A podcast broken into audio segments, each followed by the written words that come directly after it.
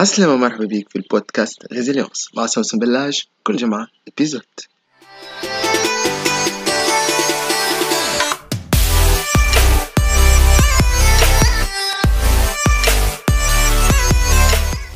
عسلامة أصدقائي. اليوم باش نحكيو على عدم اليقين كوضعية كما الوضعية الحالية هذيا. وضعية تتميز برشا. انعدام متاع يقين برشا ريبة وبرشا شكوك. نحبوا نحكيو على كيفاش النجمو نتعايشوا مع وضعية فيها عدم اليقين وكيفاش النجمو ننمو من خلال عدم اليقين. واللي هي آه، حاجة اليوم حتى كان قبل كنا نعرفوها. en tout cas عمرنا ما كان مطروح علينا أن باش نتعايشوا مع ظرف فيه autant d'incertitude que اليوم فنحبوا نعرفوا شنية هي الاستراتيجيات شنية الوسائل اللي نجموا يسمحوا لنا باش نتعداو من عدم اليقين من l'incertitude vers un tant soit peu de certitude يعني باش نتعداو من عدم اليقين إلى اليقين. هل هذا ممكن؟ apparemment oui ممكن وكيفاش نجموا نتعداو لهالوضعيه هذه اللي إحنا فيها عنا شوية يقين باهي donc كيفاش نجموا نتعاملوا مع وضعيه فيها عدم اليقين علاش مهم برشا على ان معناها نتعاملوا معها الوضعيه هذه باش نجموا نطوروا رواحنا ونكبروا من خلالها اول حاجة اللي راك ماكش وحدك يعني إحنا في الوضعيه هذه الكلنا في قارب واحد. أما يمكن انت قاعدة تشوف اللي ثم فرق ثم فرق ما بين الناس ثم فرق في التصرفات نتاعهم ثم فرق في المواقف اللي ياخذوها البشر. علاش؟ على خاطر كل واحد وكيفاش فهموا لعدم اليقين. كل واحد كيفاش يفهم عدم اليقين شنو فهذا هو اللي نحبوا نعملوه اليوم. نحبوا نشوفوا شنو الفهم نتاعك انت لعدم اليقين. وكيفاش تنجم يمكن لو كان تعجبك الطرق اللي إحنا باش باش نتخذوها اليوم يمكن انت تغير الطريقة هذه تغير الفهم نتاعك لعدم اليقين ويمكن تتخذ طريقة جديدة باش تنظر له. ف كيفاش justement نحبوا نعرفوا كيفاش نجموا نحصلوا على اليقين؟ كما قلت بكري un tant soit peu de certitude يعني شيئا ما من اليقين حتى وإحنا في وضعية تتميز بعدم اليقين تتميز ب l'incertitude الشك والريبة وعدم الوضوح نتاع نتاع الرؤية المستقبل الغدوة شنو اللي باش يصير فيه. حتى في الوضعية هذه كيفاش نجموا نكونوا آه نزرعوا نتحصلوا على شوية يقين. علاش؟ على خاطر مهم برشا للدماغ البشري أنه يلقى شوية يقين. عليه على خاطر ذيك حاجة. حاجة c'est un besoin humain يعني حاجة بشرية عنا البشر أن آه نحبوا آه نلقاو رواحنا في وضعية فيها اليقين فيها لا سيرتيتود يعني إحنا نتحكموا في الوجهة نتاعها نتحكموا في آه التمشي نتاعها ما هيش كلي ضايعة علينا ولا يعني فيها فيها برشا برشا حيرة وبرشا عدم وضوح. الحاجة الأولى اللي نحب نبداو بها هي أنك تتخيل أنك لو كان جيت مثلا في مغارة المغارة هذيك كانت مظلمة مظلمة ما فيهاش ضوء بالكل. فأنت في المغارة هذيك طبيعي أنك تحب تلقى الثنية متاعك تحب تعبر المغارة هيك لكن ما دامك ما ترى في حد شيء فطبيعي أنك تحس بالخوف لأنك تعرف اللي ثم أشياء ثم أشياء فك المغارة هيك لكن أنت مش قاعد تشوف فيهم. ثم حاجات لكن أنت في الظلمه هذيك ماكش قاعد تشوف فيهم. به أول حاجة نحبوا نعرفوها يا هل ترى أنت وسط المغارة هذيك أنت في في اعتبارك للوضعيه اللي هي فيها الشك وما هيش واضحة؟ هل في الوضعية اللي هي فيها عدم اليقين؟ هل هذا بالنسبة لك أنت حاجة جيدة أم حاجة سيئة؟ ريت السؤال متاعي هو وقت اللي أنت تلقى روحك في وضعية اللي هي تتميز بعدم اليقين. فال incertitude هذيك. ال incertitude بالنسبة لي لك هي وضعية جيدة أم هي وضعية سيئة؟ يمكن أنت توا قاعد تسأل في روحك ولا تسأل فيا تقول بالله يا سوسن كيفاش تنجم تكون وضعية جيدة؟ هكا ولا يمكن قاعد تقول توا كيفاش تنجم تكون وضعية جيدة؟ هذه ما تنجمش تكون وضعية جيدة. أه تنجم تقول أنت أه الوضعية هذه كيف ما قلت لك نتاع عدم اليقين.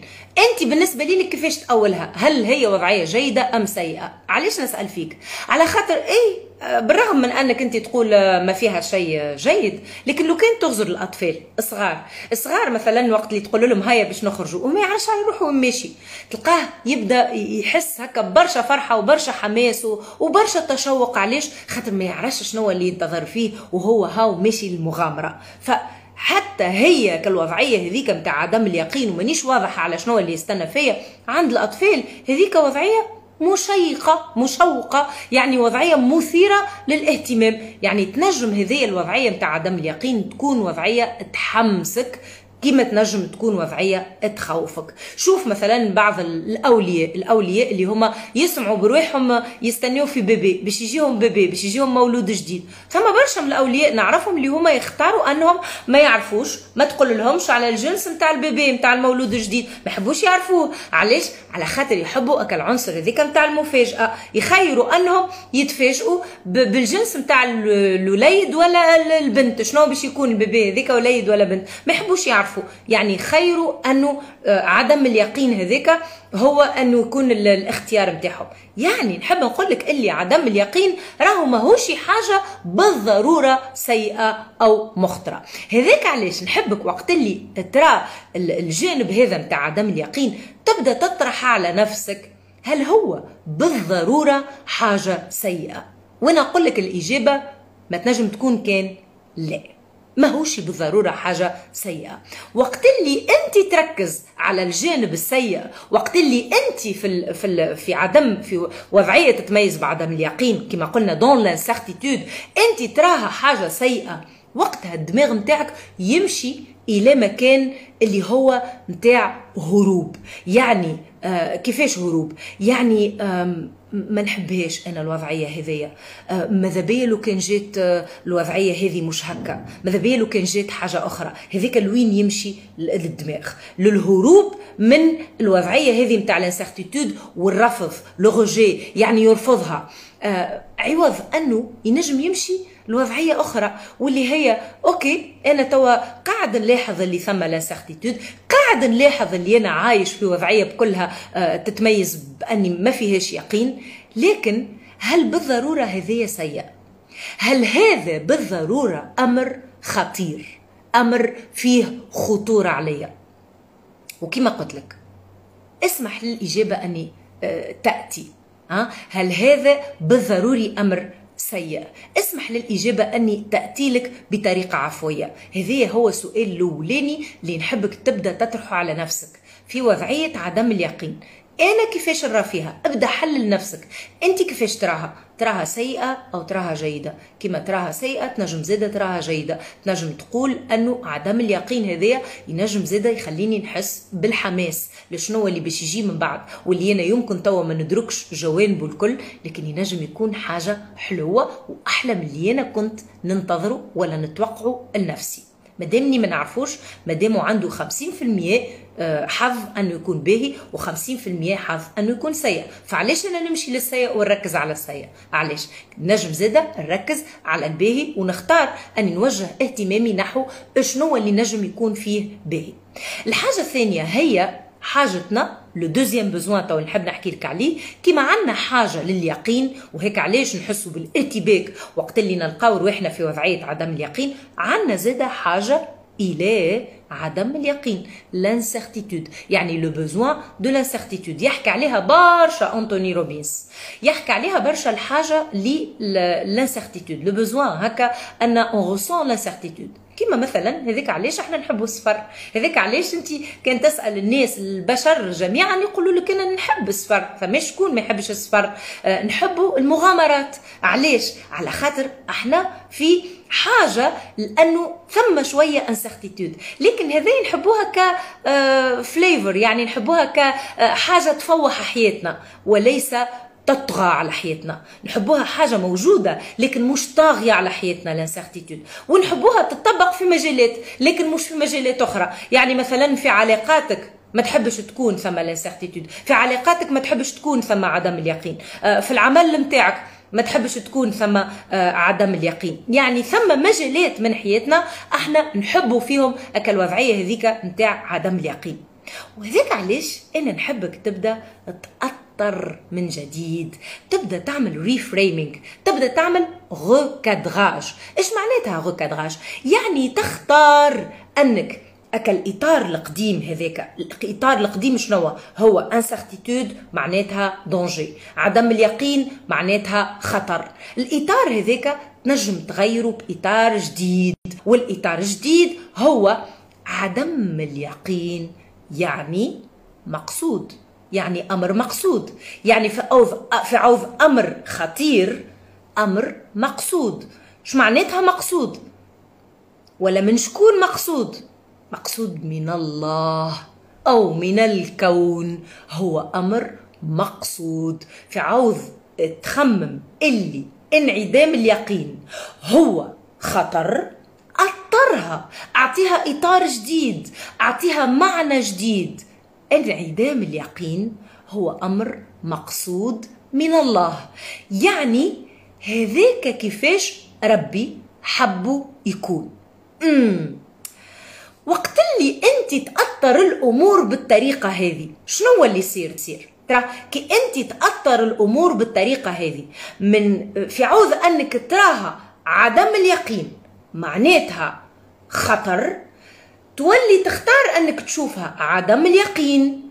معناتها أمر مقصود من الله مجعول من الله أنه يكون كذلك. وهذاك هو علاش هكا هذاك هو علاش كذلك. هو مقصود من الله باش أنت تشرع من اليوم في بناء نسخة جديدة منك. مقصود من الله من أجل ما أنك تنمو. من أجل ما أنك تطور نفسك. نحو نسخة جديدة. أنت اليوم قاعد تستحق أنك تتعدي لها تستحق أنك تمر لها. كيفاش؟ مقصود من الله. وقت اللي أنت عاوز أنك آه تراه تقول آه أي آه ثم انعدام يقين في الوضعية هذه. لكن أوكي أنا توا قاعد نلحظ في الوضعية هذه نتاع انعدام اليقين لكن هذا أمر مقصود. فعوض أني نبدأ في التخمام نتاع والله أنا كنت نتمنى الأمور تكون على غير الوضعية الحالية وهذاك يخلينا نحسوا بالتوتر ونحسوا بالاكتئاب ونحسوا بالارتباك ونحسوا بالتوتر وبال stress. عوض هذاك نوليو نمنوا انه ثم آه ربي هو اللي يدير في الدنيا هذه وإحنا من نحن باش إحنا نقولوا كنت نتمنى كذا وكنت نتمنى كذا. وقت اللي هو أمر مقصود والأمر هذا مقصود من أجل انه يعاونني على أني نطور نفسي وننمو من خلاله. به في عوض ما أني ننظر للأمور كما قلنا بكري اني يمكن تكون جيدة أو سيئة. نبدل الإطار هذيا راهي الأمور مش بالضرورة هي جيدة أم سيئة. مش بالضرورة هي لازمها تكون باهية ولا خايبة. هي زادة تجم تكون مقصودة. لا باهية لا خايبة لا جيدة لا سيدة لا سيئة وإنما مقصودة من أجل ما أني تتركني تجعلني نتخطى خطوة جديدة في حياتي. نعمل خطوة جديدة في حياتي وننمي نفسي ننمي القدرات متاعي نحو نسخة ما أفضل. يعني آه هل أنا اليوم في خطر؟ إذا كان لقيت روحي في وضعية فيها آه عدم اليقين؟ لا. لا مانيش في خطر وإنما أنا في وضعية مقصودة من الله أني ننمي فيها القدرات متاعي ونطور فيها الحالة متاعي الوضعية هذه الحالية هذه آه هل مش نعطيك مثال؟ مثال. آه يمكن مثلا أنت تقول آه عدم اليقين هذا تلقى فيه في آه في عمل. يعني يمكن أنت مثلا فقدت العمل متاعك. فقدت العمل متاعك فلقيت نفسك اليوم في وضعية اللي هي عدم اليقين. تعرفش على روحك كأنك باش تحصل خدمة مش تلقى خدمة. هذه هي الوضعية. فأنت في حتى في الوضعية هذه تجم تختار أنك تعطيها شيئا ما من اليقين. وقتاش وقت اللي أنت تقول به أنا يمكن ما نتحكمش في الوضعية هذه ما نتحكمش في شنو اللي صار لي. لكن مع ذلك نتحكم في المجهود اللي أنا في مقدوري أني نقوم به بتواصل بصفة متواصلة باش أني كل نهار نبعث هكا ال application هذيك les demandes de travail ذوكم نبعثهم sur internet ولا أني نطلب يد المساعدة من آه العباد اللي هي تنجم تعاوني هذه حاجة أنا متيقن منها اللي أنا نجم نعملها. فريت كيفاش أنت تتحكم في أنك تجعل اليقين هذاك موجود في مجال من المجالات نتاع حياتك. أو يمكن هذايا يتعلق بإنسان مريض. برا ناخذ المثال نتاع إنسان مريض. كان الإنسان هذاك باش يقول آه نعرف اللي أنا أصبت بالمرض هذاك ولا عندي المرض هذاك.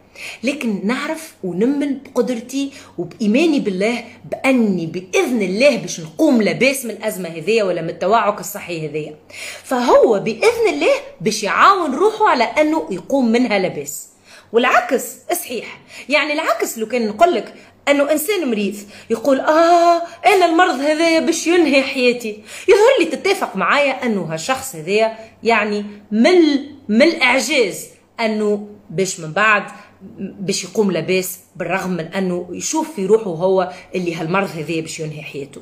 يعني الحاجة اللي إحنا قاعدين نرتقيوها لأنفسنا راهي هذيك هي اللي تصبح الحقيقة نتاعنا الحاجة اللي قاعدين نشوفوا فيها باش تصير لنا هي اللي من شأنها أني تولي واقع وحقيقة. فأنت اليوم يمكن ماكش متيقن. ماكش متيقن أنك باش تتحصل على العمل اللي تحب عليه. ماكش متيقن أنك باش تتعدى الأزمة المالية اللي أنت قاعد تتعدى بها ماكش متيقن أنك باش تقوي الصحة متاعك. ولا يمكن ماكش متيقن أنك باش تقوي الوضعية المالية متاع العمل متاعك ولا متاع الشركة متاعك. لكن بالرغم من هذا في قدرتك أنك تقول مع ذلك النجم نكون نزرع اليقين في داخلي رغم من أنه اليقين ماهوش موجود حولي ماهوش موجود خارج مني. أنا كمان النجم نزرع اليقين في داخلي النجم نخلي نوعا ما من اليقين موجود فيا. وقت اللي أنا نبدل النظرة متاعي نحو أكل حاجات اللي هي رغم ال ال ال كيف ما قلت لك انعدام الوضوح فيها انعدام الثبات فيها رغم الريبة فيها لكن أنا كمان عندي اليقين في كيفاش باش نتصرف في كيفاش باش نتعامل. وهذاك علاش ديما نقول لك راهي الأمور ما تتعلقش بشنو هي قدر ما تتعلق بكيفاش أنت تتعامل معها. وهذه حاجة قلتها وعاودتها في الكتاب نتاعي لي دور دو ما في. هذاك علاش نحبك تتحصل عليه الكتاب؟ خاطر في الكتاب نقول لك على كيفاش أنت من شأنك أنك تصنع اليقين بالرغم من أنه الكتاب تكتب قبل الفترة هذه تكتب في 2019 قبل الكورونا فيروس لكن قلت فيه على كيفاش إحنا اليوم قاعدين نمروا بفترة صعيبة. فترة اللي هي تتميز برشا تغييرات تاريخية. واليوم يظهر لي الكورونا فيروس جات في ظرف 18 شهر وعطاتنا تغييرات اللي هي كانت تحصل على مدة 10 سنوات. 10 سنوات من التغيير اليوم شهدناهم في 18 شهر. من وقت ما بدأ هالوباء هذا نتاع الكورونا فيروس لطف علينا ولطف على اللي نحبوهم الكل ولطف على اللي تحبهم الكل ولطف عليك. دونك من وقت هذا منها 18 شهر هذا وإحنا نشوفوا في في فترة تتميز تغييرات كبيرة بتتميز بريبة كبيرة. كان إحنا باش نخليوها الوضعية هذه نتاع عدم اليقين نقعدوا نلحظوا فيها ونخليوها تصيبنا بالارتباك والتوتر. فماهوش هذايا من شأنه أن باش يشجعنا أن نقدموا القدام هذاك علاش اليوم نحب نقترح عليك تمرين. تمرين بسيط. باهي ماكم تحبوهم التمارين. ستيلو حذر التمرين البسيط واللي هو آه كيف نقول بسيط مش معناتها سهل. بسيط يعني سامبل لكن مش معناتها سهل. علاش مش معناتها سهل؟ على خاطر بسيط معناتها يخليك تمشي للتفكير. يخليك تمر عبر التفكير التفكير الملي والتفكير اللي هو يسمح لك أنك تفهم نفسك أكثر. أول حاجة نحبك تفكر فيها وتكتبها هي اك الوضعيات في حياتك اك المجالات في حياتك اللي أنت تحس فيهم بعدم اليقين. اكتبهم. اكتبهم من واخ سور بلان اكتب الوضعيات اللي انت تحس فيها بعدم اليقين. شنية الوضعيات في حياتك اللي انت تحس فيها بعدم اليقين؟ هل هي علاقتك؟ هل هي العمل متاعك؟ هل هي وضعيتك المادية؟ شنية بالضبط المجالات اللي انت تحس فيها بعدم اليقين؟ خاطر وقت اللي تكتبها تولي تراها. وقت اللي تكتبها noir sur blanc تولي تراها. يعني تولي أكثر عندك القدرة باش تتيقن منها وباش توضحها. به. بعد ما كتبتها توا الحاجة الثانية. نحبك تسأل نفسك كيفاش نجم نصنع أكثر يقين في داخلي؟ يعني كيفاش نجم نصنع أكثر يقين حتى بالنسبة للوضعيات هذه اللي هي فيها برشا عدم يقين. كيفاش نجم نصنع أكثر يقين في داخلي؟ بالنسبة للعلاقة متاعي. يمكن هذا يجي عن طريق تحمل مسؤولية. عوض أني باش نقعد نغزر للطرف الآخر أنه يتحمل المسؤولية وأنه يعمل لك الحاجات اللي أنا طالبهم ولا الحاجات اللي أنا نحب يعملهم. كيفاش أنا نتحمل المسؤولية باش أني نخلقهم هيك الحاجات هذوكم وأنا هو ولا أنا هي اللي نعملهم؟ هذا كيفاش أنت تاخذ la responsabilité وقد ما أنت تاخذ you take charge وقد ما أنت تاخذ المسؤوليه وتقرر أنك أنت تكون الرائد أنت تكون le leader قد ما أنت تصنع الحياة اللي تحب عليها. باهي وقت اللي أنت تقرر تاخذ المسؤولية تاخذها على عاتقك عوض أنك تقعد تقول الوضعية هذيا اللي هي فيها عدم اليقين فايتتني و elle me dépasse وأنا مانيش قادر أني نوضحها. تاخو انت المسؤولية وتقول كيفاش نجم نوجد فيها نوعا ما من اليقين. يمكن هذا عن طريق أني نكبر نقوي ثقتي في روحي.